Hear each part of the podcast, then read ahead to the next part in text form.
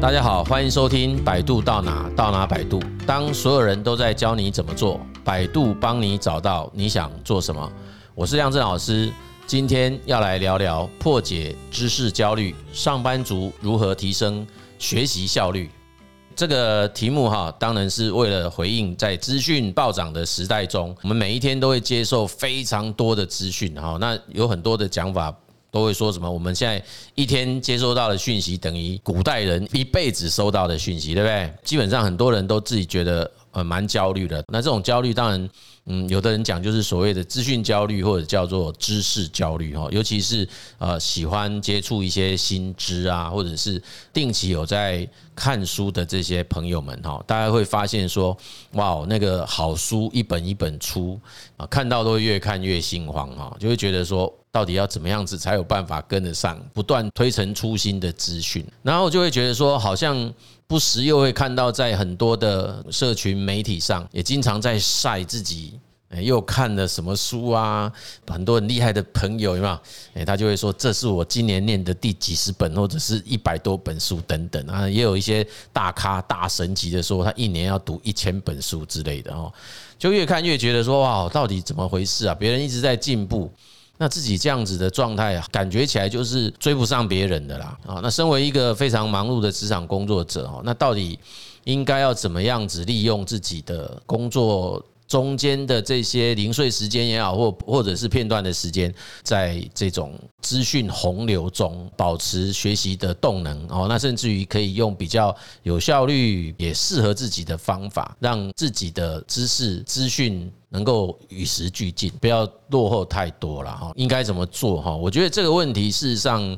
嗯，从我以前有定期在办读书会之前、之后啊，这个是常常都会被问到的问题了。那我们今天跟大家。呃，在分享的内容哈，原则上我可能不会去引用像樊登先生哦，他其实在台湾也有一本他正体版的书，叫做《读懂一本书》哈。那这本书里面其实就有提到他怎么样子在看书哈，啊，怎么样在说书，怎么样选书啦。我记得，那在更有名的一本书叫做《如何读懂一本书》，那这个书其实应该很多爱书人都看过。诶，我跟各位讲，我还真没看过哦，因为那本书我很多次把它放到购物车里面。我最后还是觉得没有买下来，然后我觉得看书就是应该是自己的事嘛，哈。那当然啦，如果真的是不知道该怎么看的话，你去学习别人怎么看书，这个是无可厚非的。但我从小就喜欢看书，哈，虽然说不是说读得很好啦，但是至少慢慢的学习，自己也开始慢慢摸索出一些读书的方法，哈。就先讲了，哈，先讲这个，也许叫做小结论啊。也就是说，当我们其实已经把自己的生活中的很多习惯也好，或者是作息时间，跟阅读这件事，或者叫学习这件事情，变成很密不可分的了哈。也就是应该常常看到我是不时的手上就拿着书嘛哈。那现在还有加上一些电子阅读器啊哈。当这样子已经成为一种生活习惯，也就是大脑其实长期是处在一种实时的 input 的状态。如果是一个有系统性的在做资讯的输入。事实上，它会在一个临界点之后出现一种蛮神奇的变化啦。哎，就是，哎，如果在你我们自己平常比较熟悉的这个议题内哈，比较容易可以快速的去从一个新的阅读素材当中浏览或者是扫描出，哎，脑袋瓜缺乏的东西。哎，这是我很难说得清楚的啦。哈，就是，哎，如果我们其实是。不是那么熟悉，也不是那么习惯于在阅读。我们在读的时候就会相对困难嘛，因为我们在读的时候就会很认真的要逐字逐句的去认识、去理解，甚至每一个章节你好像也不太好，也不太敢跳过。可是如果说我们对于某些主题啊，或者是某一种议题，我们其实是已经有颇为广泛而且系统性的涉猎。那其实，在看到新的题材或新的书籍或新的素材出来了之后，我们去翻阅它，哈，那那个效率其实是蛮快的，因为会很快速的过滤掉那个自己已经知道的事情，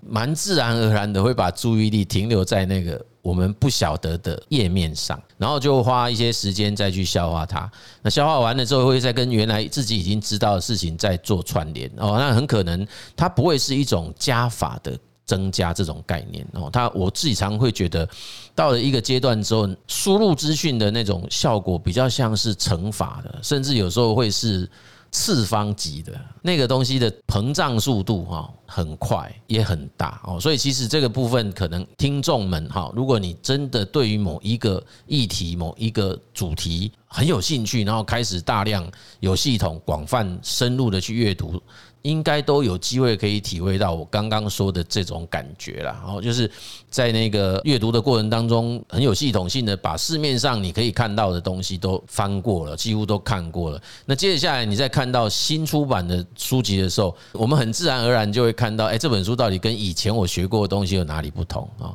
好，那这个当然这样听起来觉得好像有点简单，事实上的确如此哦，因为我们其实发现有蛮多的情况是这样的，也就是。呃，这种阅读方式反而不是很自然的阅读方式哦。正常的人还反而比较习惯读自己已经知道的东西。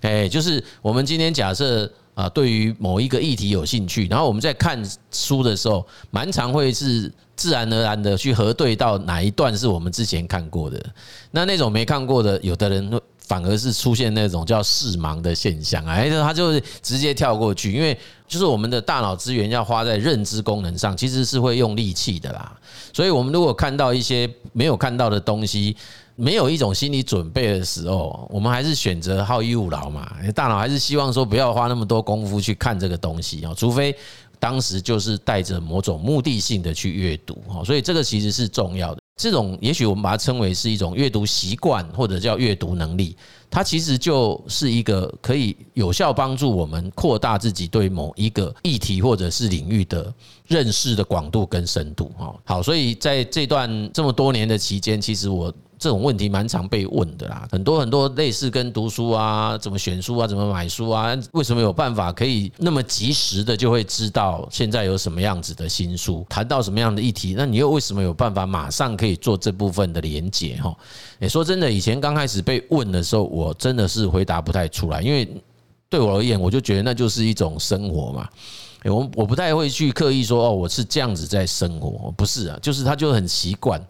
可是问久了哈，我也开始在反思这件事，说对哈，那如果真的有人也觉得这样很好，然后如果我也很想要有这样子的习惯，诶，或者是如果它是一种能力的话来，哦，主动学习跟学习策略，啊，这个是重要的哈，所以也是从那个时候开始才开始自己想说。如果有人再问起的时候，我们应该可以怎么样子告诉人家哈？所以等一下我们提的这些问题，我也只能讲，这纯粹就是一个自己个人的经验，或者是我体验出来的结果了哈。那如果说刚好也有说到说，诶，这个好像是跟谁曾经讲过的一样，对，那很可能已经融入到我自己的，已经内化了哈。那我没有特别引用出来说，啊，这是谁讲的？那如果真的有冒犯到，也请大家包涵。好，那第一个哈，也是就是常常被问的啦，诶，就是。都会问说：“老师，我们到底怎么样才能挑选适合自己的书或者是课程？”哈，那这个前提当然就是对工作有帮助了。那当然，我们还是要提醒的是说，其实看书、学习课程，哈，它是不是就一定连接到某一件事情上？这件事情可以讨论啊，但是我们还是比较明白的告诉大家，当这样子的一种用途的连接关联性，我讲因果关系越强烈。那我会觉得那个学习的动机跟成效应该是会越理想啦，好，因为我们会越清楚知道到底自己为什么要学这个啊，为什么要选这个领域的书籍来看。事实上，从生涯。Career Style Interview 里面哈，我们有一题在问说，哎，你平常最喜欢看的书是什么？这个题目后面隐约藏着一个是，当我们选择或者喜欢看某一本书籍，也同时也有某种意涵哈，就是这个意涵是我们似乎正面临着某种待解决的问题啊，需要被处理，因此我会寻求去看书，从书当中找到解决问题的方法。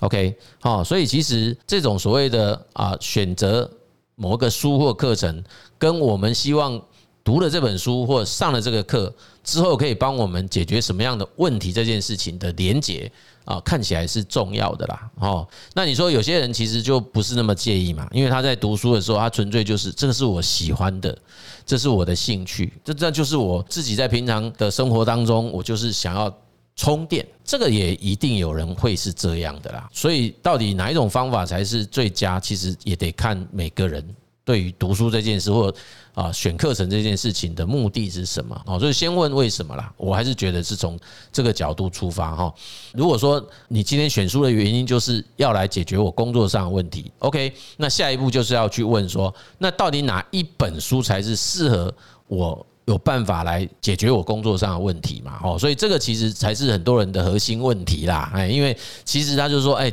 同一个问题那么多，譬如说时间管理，针对这种题目写的书何其多，我怎么知道哪一本比较适合我？对不对？大部分其实真正问的是问这个，哎，就是我可能很清楚知道，我今天要上一堂课，或者是选读一本书，它的目的是要解决什么事？但谁可以告诉我说，哎，到底哪一本书跟哪一堂课比较适合我？我觉得可以从几个层面去切啦。哈，就是我现在大部分大概百分之九十九吧，哎，的书都是透过网络买的啦。哎，就是我其实呃过去还蛮常会去实体书店啊，实际去翻，那翻完觉得不错哈。哎，在在网络上订啊，很多人都说很不屑我这种做法，因为他觉得说，哎，你看实体书店就是这样被你们搞垮的哦。我觉得这太沉重，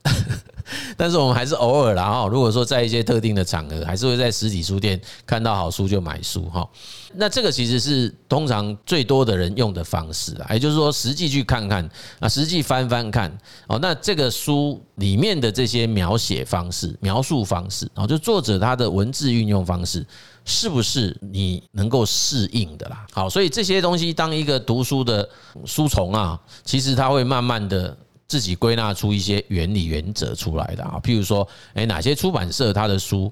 它就一定有一定的水准，包括找的国内作家或者是翻译的品质，其实不太容易出现那个翻译啊良莠不齐的啦哈。我还曾经看过那个呃早期的中国的简体书，那我都有遇过那个整段应该讲整章节的某大段落全部都没翻的啊，哎，坦白讲，为什么他会没翻，我都可以理解，因为我们在看原文书的时候，就是那一段看不懂嘛。就是那一段看不懂，所以会想办法去弄简体版过来看，就是想说，哎，可不可以看懂那一段是什么？结果没想到，我们也一直找不到那一段嘛，所以很显然翻译也看不懂，所以他干脆就不翻了。在早期其实蛮常看到这种现象哦，所以我在我要传达的事情是说，如果各位这一题问的问题是我如何判断这本书是不是能够帮我解决我工作上的问题，其实要慢慢归纳出自己的一些规则啦。哦，譬如说你的领域某一些出版社，它的声誉就是很棒，那那些作者也好或者翻译的人，就是很能够把品质顾好，那大概就不太会有太大的偏差了。好，就是我们选择这样子的书籍，就应该是没有太大的问题。哈。好，那之前我还有有些也很爱看书的朋友，就跟我讲说，哦，他已经很多年没有看国内作家写的书了。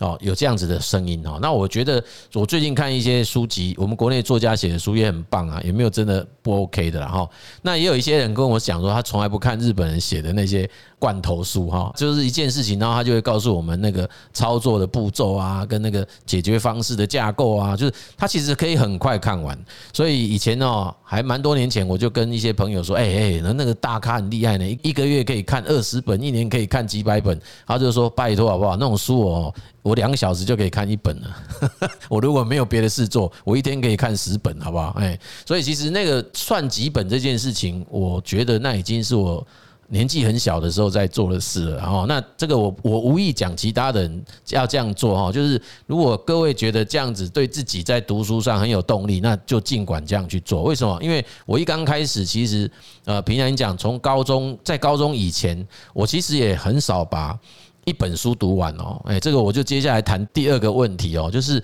哎，很多人都说我好像永远都没办法看完一本书哈。我就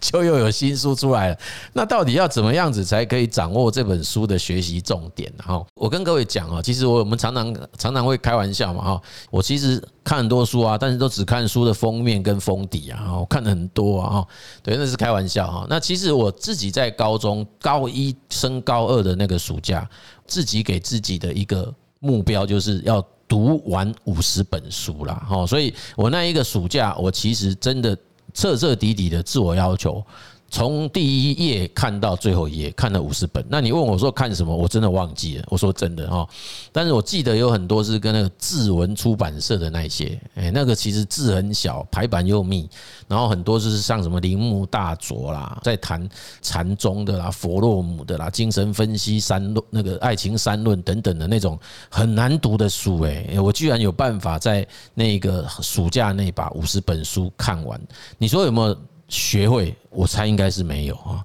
但是有没有看完？有看完，也就是我就要求自己从第一页，然后读读读读读，把它读完最后一页。那对我最大的影响是什么？就是我的印象中啦，在那个高一以前，其实我那些课外读物好像也蛮长，就是没有办法看完。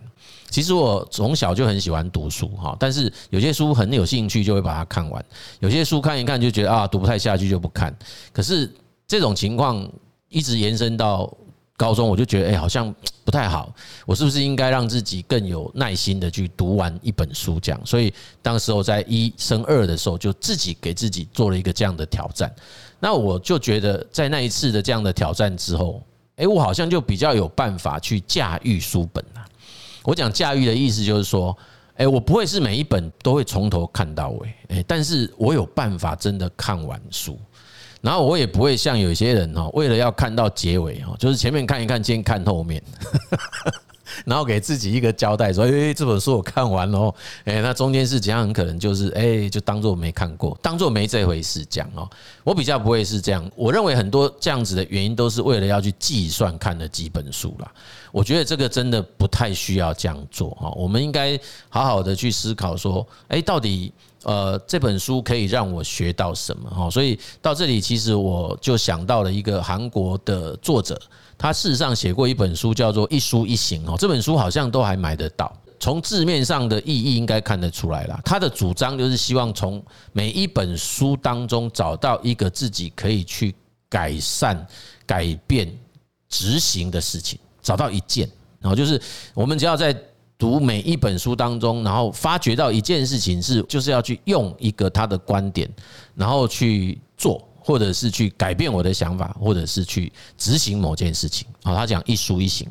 那这本书很有趣，因为那个作者他在当兵以前就是他说道道地地的 loser 啦，哎，他基本上也从来没有看过书的。那他之所以开始看书，是因为当兵，好像是因为当兵太无聊。然后他看很多人都很喜欢看书，他就觉得，哎，他们到底为什么会那么喜欢书？所以他开始在当兵的时候拿书来看，就看一看欲罢不能。那他为什么他会成为一本书的作者？因为我当时如果没记错的话，他好像是韩国一个非常大的读书会的一个负责人，也就是你看，从一个完全不看书的人，然后来去当兵的时候开始爱上看书，那之后他。重返社会的时候，他居然后来成立了一个最大的一个读书的一个社群团体哦，然后之后甚至是用这样子的方式成为他的职业哦，所以这是一个非常戏剧性的一种转折哈。好，那主要就是在告诉我们一件事，因为他说其实有很多的人看了非常多的书，但是我们又发现他似乎人生没有太多改变，所以你看那么多书要干什么？我之前就看到有一本好像应该也是中国那边翻译过来的那本书，书名很长啊。他说：“你懂那么多，但是也没有特别成功啊，就是为什么？为什么没有特别成功？好像是这个意思哈。很多人的共同原因就是因为其实学了很多，知道了很多，看了很多书，可是并没有去落实跟贯彻。好，所以那个一书一行给我最大的启发就是，我们不需要从这本书里面要得到很多东西。哎，你就算从一本书里面就摘取出一件一个点，对我们有帮助的。”然后把那件事情记起来，然后甚至于去改变、去执行它，那这样子日积月累就是一个非常惊人的成效哈。好，那所以看不看完一本书，我不觉得那个是一个很重要的目标或者是一件那个事情，而是重点是我们当初为什么选择这本书来看。能不能从看的过程当中真的抓到了那个我当时选这本书要来解决什么样的问题？能不能给我这样子的答案？哦，所以这就回想到我那个非常厉害的舅公啊，跟我们讲，他就说其实书是最好的老师啊。而且他是一个非常便宜的老师。那时候我记得我年纪还很小啦，应该是高中、大学那时候。他就说：“你看啊，一个作者要写一本书，他基本上常常是花了非常多的心思哦。他很可能要要有很多年的经验，他才有办法把这些经验转换成为一本书。啊，事实上他才卖我们几百块钱啊，哎，所以其实以他的那个书中知识的含量来讲，那是不成比例的啦。任何一本书，它都有值得我们学习的地方。我永远都保持着这样子的观念哦。啊，即便还是有很多朋友跟我说，拜托，有些书超烂的，好不好？那个书翻了两页就不想看了哦。那的确有可能啦，可是我还是觉得，就是既然它是出版了一本书，然后又很有缘分的在你的手上，就翻一翻吧。哎，如果说它里面还是从头到尾都翻不到，对我们自己有学习的启示啊、启发或者是意义的这种啊书籍的话，那至少我们要发挥一个功能，就是要告诉其他人，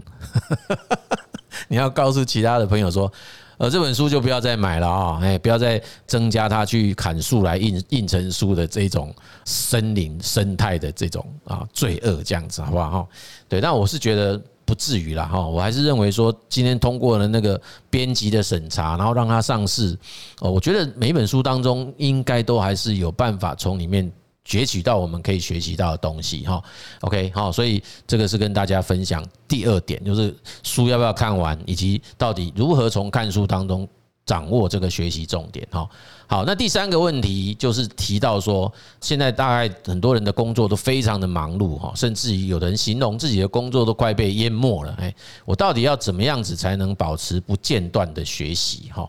好，那这个其实我觉得不间断的学习这件事情，看书只是其中一种方法啦。哎，我还是认为在工作当中就可能已经是一种学习了。看书啊，上课，譬如说去上这些线上课程，那当然它是相对来讲比较是一种制式的这一种方式嘛，哈。至于说什么叫做不间断呢？我觉得这个东西就牵涉到那个我们自己的所谓情报输入的，或者叫资讯输入的一个机制。那这个也是我跟蛮多的啊职场工作者或者是一些啊企业主哈好朋友们哈。呃，常常跟他们分享的，哎，我觉得自己慢慢的要开始从自己的领域哈，开始呃有系统的去建置，哎，日常生活当中的一种啊资讯输入的管道，跟这些啊你长期要去获取新资讯的平台，它就也要变成是我们的一种行事力里面的一个固定行程。因为我们人就是这样嘛，你假设以职场工作者来讲，我们常常就是跟着自己的行事力去安排自己的时间去做事情啊，所以如果我们把这件事情就变成像是日常工作当中的某一项任务，那我觉得他就比较有机会达成这个叫不间断学习哦。重点是很多人就算排了时间，那他也不晓得要干嘛。哎，那我那我那个时间要干什么？所以我才会说，前提是我们要先知道要干什么。好，所以有些东西就是呃，我啦，我的习惯就是我会在那个线上的笔记软体当中，我会先把我以前已经买进来的、已经订购的一些线上课程，我都会把它整理出来。好，这是一种。那另外一个当然就是我可能平常就是要很能够善于运用零碎时间，随时随地阅读。哦，那这个其实真的有些人不是那么容易啦，因为有些人看书就是真的要很神圣哦，哎，就是他有很多仪式，哎，对，就那个场地呀、沐浴哦、更衣，我是没有了，我是很随便的，我任何地方、任何时间、无时无刻，公车、高铁、火车、自己开车，我就可以旁边那等红绿灯都有办法拿起来就看。然后有的人就是比较习惯，就同一本。同一个议题，他就这样看。那我其实不会啊，我比较会有办法换主题的，因为我很容易觉得。会烦呐，所以我其实有时候出门也很很累哈，因为就是会带很多种不同的书。为什么？因为有时候在那当下，本来你想读的那个书就不想看呐，哎，你就很想看另外一个议题的书哈。所以现在真的也很感谢有电子书的阅读器，所以就比较容易说，哎，我今天只要带一个平板出去，哎，我在不同的时间点或者是不同的情绪下，我想看哪一本书，我其实就比较容易可以从电子阅读器里面去挑哈，因为我有不同的阅读平台嘛哈。好，就类似是这样哈，所以有几个固定的资讯输入的管道跟平台，这是重要的哈，因为这样子我们才会养成一个可以随时随地都可以方便取得的这种平台管道。当然自己就要有这样子的一个阅读习惯跟学习习惯哈，这其实是一个啊跟每一个人学习方法都有关系的啦哈，不是每一个人都适合这种方法哦。那这个就是，请大家可以自己去，哎，找出一个最适合自己的一种啊方式啊，来让自己可以保持不间断的一种学习。嗯，这是重要的，因为让自己不间断的学习，它会形成一种很棒的一种规律性，一种习惯的养成。哈，这个其实是重要的。OK，所以今天我们跟大家洋洋洒洒聊了三个大问题。你看，讲到这个书我都讲不完，我可以讲三天三夜。哈，那原因很简单哦，因为对我来讲，学习跟成长，它其实就是一种是非常充满喜悦的事情啦。那所以我常常讲哦，如果为了学习这件事，让自己更加身心俱疲哦，那其实就本末倒置了。像以前在开读书会，我都觉得那个读书会就是让自己开心的事嘛。后来没有开哈。有另外一部分的原因，就是因为好像是为了要为别人而读哈，哎，所以我很佩服有一个读书会叫为你而读，那个读书会，哎呦，那个为你而读哇，那个是太真的是太神圣啊，太太了不起了。我觉得就是为自己而读啦，哎，就是你读书学习应该是你自己很感兴趣的嘛，哎，那样子的东西就是不用别人逼迫，你自己也会自动去学习它哦。啊，所以我们很重要要去提醒，跟大家互相勉励的，就是其实我们要维持持续成长的心态啦。如果大家过去比较没有这样的习惯，没有关系，我们其实就从一小部分开始，哦，然后慢慢让自己去习惯它啊。只要做到的话，就给自己一些正向的鼓励。我们套句那个对岸中国一个那个线上平台讲的，每天进步一点点，坚持带来大改变。哦，所以我们这样子的慢慢移动，渐渐就会看出很大的不同。我们今天这一集的节目呢，就到这个地方。如果各位喜欢我们的节目，欢迎你订阅，也请你帮我们分享给你身边的亲朋好友哈。谢谢各位的收听，百度到哪到哪百度，我们下集见。